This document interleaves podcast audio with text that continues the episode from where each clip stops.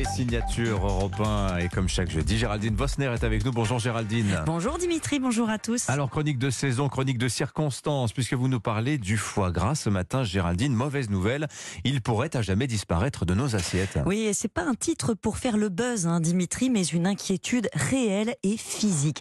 La grippe aviaire s'est abattue sur l'Europe il y a plus d'un an. Elle continue de faire des ravages. Plus de 50 millions de volailles ont été abattues, 37 pays touchés. C'est simple, en deux ans, les poules, les dindes, les canards, qui sont normalement élevés en plein air, n'ont vu la lumière que 84 jours. Tout le reste du temps, ils sont restés confinés.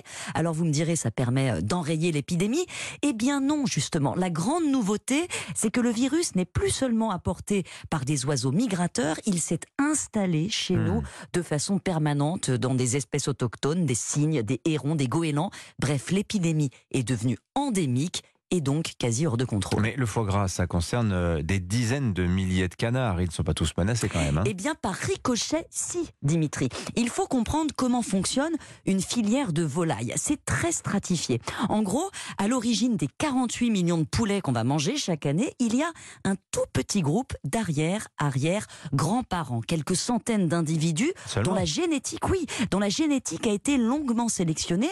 Ils vont donner naissance à quelques milliers de grands-parents qui vont grandir, faire naître les euh, 700, 800 000 parents qui, eux, produiront les poulets euh, qu'on consommera toute l'année. Cette sélection d'une lignée génétique, c'est 4 ans de travail pour les poulets. Et pour les canards, c'est bien plus critique parce que notre foie gras provient d'une lignée unique Hmm. au monde. C'est un canard mulard Oui, le mulard, I- ouais. ouais, issu d'un croisement entre un canard de Barbarie mâle et une canne de race lourde, euh, type canne de Rouen. Leur sélection a commencé dans les années 70, il y a 50 ans. Ah C'est oui. un patrimoine irremplaçable. Ces grands reproducteurs, ils sont très peu nombreux et à l'origine de tous les canetons qu'on trouve dans les élevages aujourd'hui. Donc si la grippe aviaire frappe ces quelques individus stratégiques, euh, c'est fichu.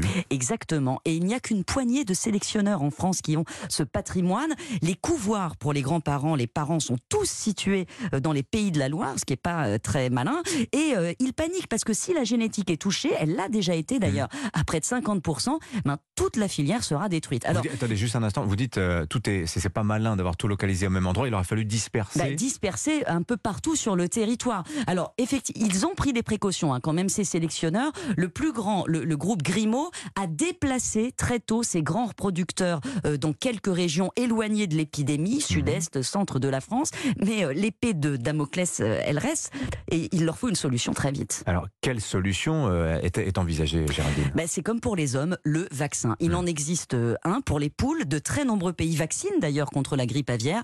La Chine, le Vietnam, l'Égypte. Mais pour le canard, on n'a pas encore ce vaccin. Il est en cours de test. Les tests sont encourageants. Le problème, c'est qu'il faut aller vite. Et même si des commandes étaient passées en mars, par exemple, ben, on ne pourrait pas vacciner avant décembre prochain. L'autre question, c'est qui vacciner? Toutes les volailles? Seulement les grands reproducteurs?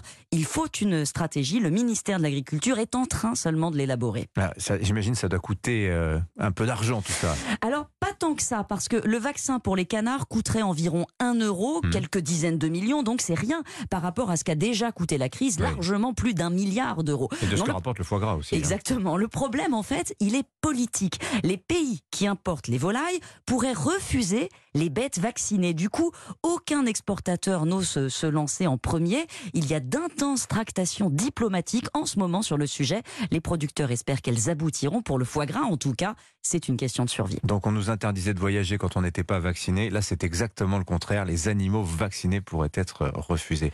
Absolument passionnant. Merci beaucoup Géraldine Vosner avec ce regard toujours technique qui vous caractérise. Merci beaucoup. Demain, c'est Catherine Ney qui sera à votre place. Joyeux Noël quand même. hein. Eh ben, j'allais vous le dire. Je vous souhaite de bonnes fêtes, Géraldine, à l'année prochaine. Donc.